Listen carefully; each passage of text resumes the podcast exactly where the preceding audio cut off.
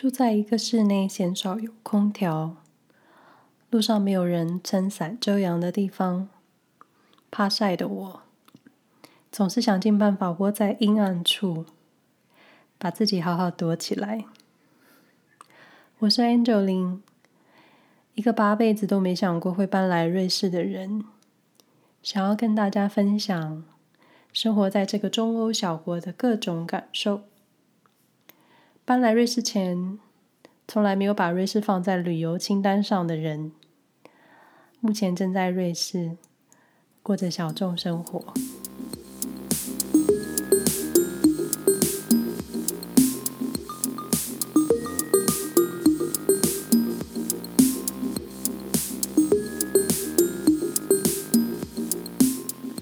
今天想要跟大家分享一下瑞士的夏天。住在瑞士的人都做些什么？三年前我在瑞士待上了三个月，当时正好就是瑞士最美好的季节，户外活动主要都集中在夏天，所以我也做了不少的事。毕竟台湾的夏天，室外就跟超大的桑拿一样，出门就很湿、很热、很不舒服。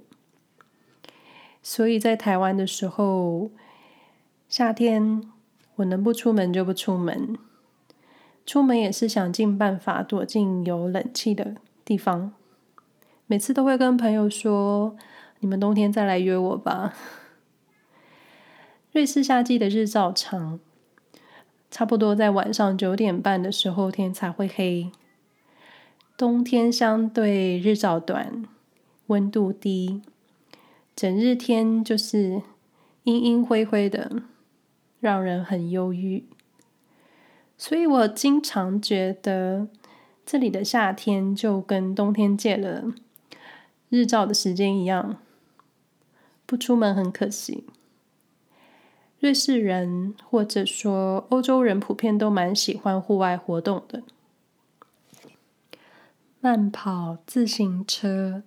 我觉得这两个不管是什么时候都很容易见到。那每次冬天看到路上慢跑的人都会觉得 超级冷。不过今天想说的是夏天。我住的地方在苏黎世州，靠近苏黎世。那因为苏黎世的工作机会很多，所以吸引了蛮多外来的移民跟欧洲其他国家的人口。那这里我分享的可能就顶多代表住在瑞士的人。夏天游泳或是湖边的水上运动是，我觉得应该就是第一名了吧。觉得瑞士的人好像都蛮喜欢水的。我个人在运动的项目也偏好游泳，因为游泳不会流汗。在苏黎世湖畔有不少类似湖水浴场的地方。湖水浴场，我觉得我找不到更适合的名词了。就是一个你想晒太阳、想要游泳、想放松，或是跟朋友相约的空间。这个地方我体验过几次，一般都会收你一些入场费，然后你就带着自己的浴巾、地垫或是书本。你想要做什么都可以。那你浴巾铺在地上，就成了自己的一个小空间。所以你想晒太阳啊，或是你随时想要去湖里游泳，你就随时可以跳跳进湖里。我最常看见大家往湖里跳了。通常这样的地方都会有更衣间跟淋浴间，更讲究的会把男女分开。那也有单纯只提供女性的浴场，我觉得还蛮方便的，所以经常也很容易爆满。我们住在苏黎世湖的西岸，我看了一下 Google Map，西岸相较东岸好像有更多可以直接往往湖里，嗯，怎么说，就是类似小坡岸的地方。那你可以沿着草地或是小坡道，慢慢慢慢就可以走进水里的那一种。嗯，如果住在东岸的人有有其他的意见，也可以告诉我，因为我比较少去东岸。那这种地方就是随时你想要去玩水，那都可以去。在苏黎世湖的西岸，沿途有不少大片的草地，所以每次开车经过的时候，都可以看到很多人在草地上晒太阳、聊天、玩水以及家庭活动。还有烤肉。说到烤肉，我觉得住在瑞士的人超级爱烤肉的，而且一台标准的烤肉炉，烤肉炉算是在瑞士的家庭的必需品吧。我们家也有一台，不过因为我跟我先生不吃肉，所以。我们的烤肉炉就就变成阳台的装饰品了。除了在家烤肉，瑞士的人也很喜欢在户外烤肉。有别于台湾那样子的烤肉道具，这里是那种专业又很认真的户外小型烤肉炉。我觉得这样应该比较安全，那也蛮环保的。在湖边的草地，如果你不想要游泳的话，野餐也是非常大众的选项。我觉得瑞士最棒的地方就是有很多草地、大树，还有公园。苏黎世湖两岸有不少的草地公园，也有许多能够晒到太阳的大空间。夏天经常也是满满的野餐人。你就带着地垫、食物、饮料，或是喝一点小酒，就很开心了。然后你又能烤肉了。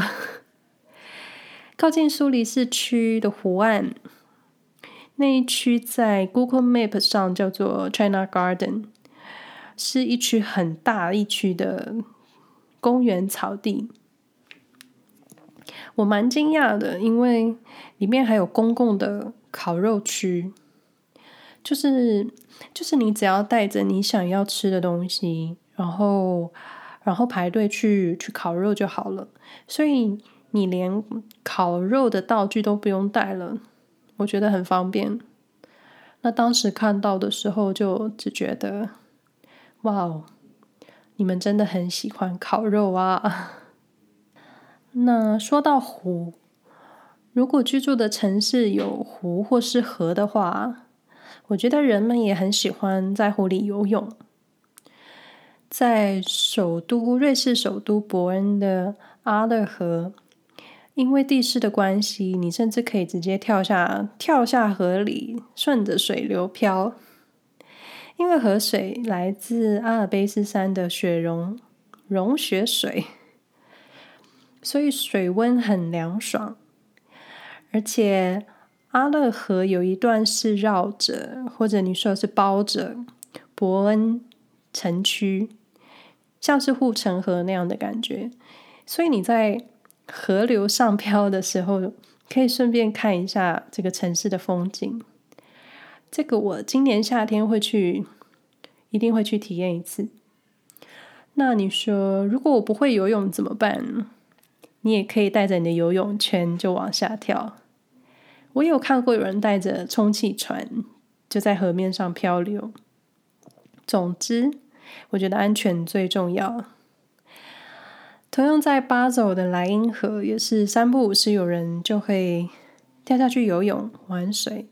但是说真的，当水流很急的时候，要特别小心。嗯，我自己是有几次的经验，在湖里游泳的经验。因为湖水的水温一般会比会比路上的气温低很多，加上湖水的水波起伏，很容易造成紧张。我说我啦，所以我在湖水里面是很紧张的。然后你离开岸边之后，很慢慢慢慢，很多地方是没办法踩到地。那就算踩得到底，底下都是石头。我。就会很紧张，然后你也会很怕石头伤到脚，因为我就曾经刮伤过。所以，如果你不曾在湖里游泳，或是你没有这么熟悉在流动的水里游泳的话，千万不要下水，为你一紧张，你就没办法放松呼吸换气，我觉得会非常危险。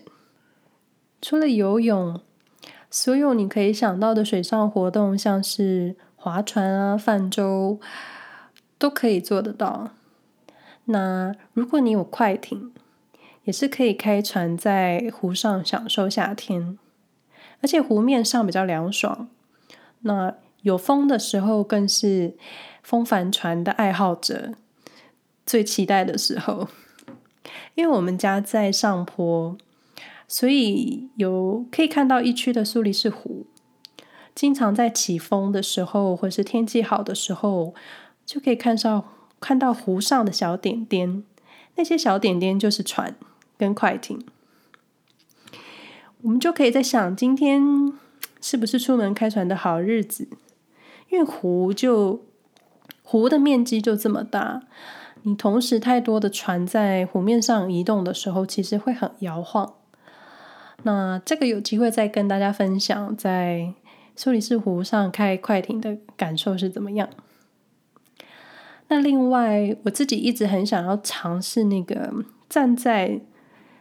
站在板上的滑水，中文应该叫做滑水板吧。我今年夏天一定要做这件事。夏天，夏天在瑞士另一个全民运动，我觉得应该就是健行了。瑞士不缺的，除了巧克力之外，应该就是高高低低的山。这里的健行不像是你们想象中爬山的那样的。轻松散步是真的很认真给你健行的，因为去年跟前年我试过一次，两次的全程都至少超过五个小时，上山下山满满的五个小时。因为我是一个很不喜欢动的人，那我会去践行，我也是怀疑自己 是发生什么事。那前年是去了 Heidi Land，就是很有名、很有名的瑞士姑娘海蒂的故乡。那其实就是海蒂故事的作家尤安娜的故乡。我我只能说，如果哪天你们想要跟团参加健行的话，千万千万不要小看在瑞士的健行，因为瑞士的健行真的都是有一定海拔高度的山路。夏天上山，你有时候还可以看到不远的高山，还有积雪。那除了登山的道具要准备，同时你也需要一些体力。还有我像我这种 走到最后都讲不出话的心情。其中印象很深的就是很晒。因为上山之后的太阳，在没有树荫的地方是会直接洒在你全身，就当时真的会觉得很晒到怀疑自己的人生。那瑞士健行的路线中，我觉得最让我觉得可怕的地方就是沿途没有护栏，或是其他那种会保护你的围栏，因为。瑞士政府还蛮强调要保护山林自然的，所以他们不会设置人工的人工的东西。然后有些坡道真的就是你不小心滚下山就就真的来世再见的那一种。那我前年前年践行的印象很深，我们去走了一个拥有五个高山湖泊的路线。但不是在网络上搜寻到最有名的那个策马特的五湖践行。我觉得应该就是瑞士山上有不少湖，可能有些地方比较小众，所以，嗯、针对观光客的健行路线，可能可能主要还是有不同的推荐地点吧。总之。高低起伏之后，你现你能见到湖泊的颜色都不一样。当然，自然的景色非常漂亮，可是过程对我来说很苦。只有在回头看到照片的时候，才会觉得很美。我们开车抵达目的地之后，买了门票，坐了缆车上山上山。到了定点之后，才开始践行。是真的在爬山的，真的是爬山的上半部。当时除了走到怀疑人生之外，我真的还蛮惊讶的。我应该是蛮容易受到惊讶的人。我记得从这个山到另外一个山的时候，嗯，对，因为山山脉是相连的，然后很多地方其实是没有树林，所以可以看到整个大片的坡道。那时候从高处往下看另外一个坡的时候，发现我即将走的那些路线上有很多移动的小点点，那些小点点。都是爬山的人，我当时才意识到有多少人上来践行，就好像讲好一样，大家都来爬山。然后所有的人都看起来非常轻松自在，除了我，还有家长是背着小孩跟婴儿爬山的，我觉得超厉害。那去年践行的印象也很深，除了一样走到最后就在怀疑自己。怀疑自己的时候，主要就是爬到最高制高点的那一段，是真的会需要用手去扶着往上爬。然后当时真的脑中只有“我到底来这里干嘛”的想法。同样坡的两边也是，你不小心不小心滚下山，真的就就来不及，然后也再见的那一种。对于我这种能躺就不坐的人，连续两次的践行就是怀疑自我到最高点，但也是印象很深。然后有一个很重要的事情，就是一定要算好回到缆车的车站时间，因为去年就是我们爬完山之后，回到缆车的车站点，发现缆车已经停驶了。当时他们停驶的时间是四点半，我们差不多四十分才到。之后我就一路很累，然后内心内心机关枪不知道开几百发的，又往下走了大概四十分钟。所以算好时间真的很重要。当然，在瑞士还有很多夏季活动，像我先生就。蛮喜欢攀岩的，不过这种背脊会发凉的事情，我还是看看就好了。今年夏天，也就是此时此刻的现在，因为疫情的关系，还蛮多地方开始限制人数的，像是前面提到的湖水浴场，然后因为如此。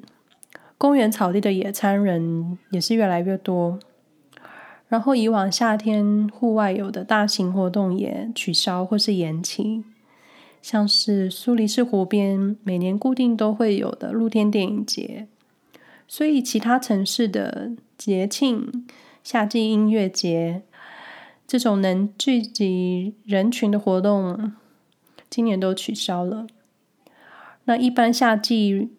欧洲人很喜欢的旅游计划，或是瑞士人喜欢的旅游，今年应该也只能在瑞士或是欧盟国家境内可以开车到达的地方做旅行。不过说真的，不论如何，我觉得人们还是能找到出门晒太阳的理由。毕竟瑞士的夏天是关不住人的。但是怕晒的我，一样还是很喜欢待在家里，好像有一点太浪费瑞士的夏天了。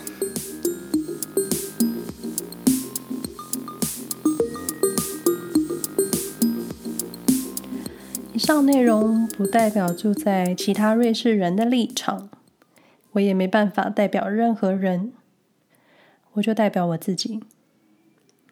如果有住在瑞士的华人乡亲，觉得今天分享的内容哪里不对劲，或是想要跟我分享的，欢迎写信告诉我。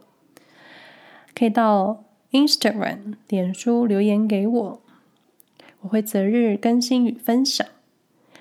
现在除了在 SoundOn，也能在 Apple Podcast 以及 Spotify 上找到瑞士生活没有攻略。欢迎订阅分享。你们也可以在 Apple Podcast 留下星星评价，跟我分享需要改进的地方，或是提出你们的意见。如果你们想要了解瑞士的主题，也欢迎分享给我。Facebook 上搜寻安乔林，安全的安，荞麦面的荞，不是冰淇淋的淋。能看到平日我不定期的贴文。Google 搜寻“瑞士生活没有攻略”，就能找到我所写的日常文章。那搜寻安乔林，基本上都能找到我在网络上留下的任何足迹。那我们下回再说喽，拜拜。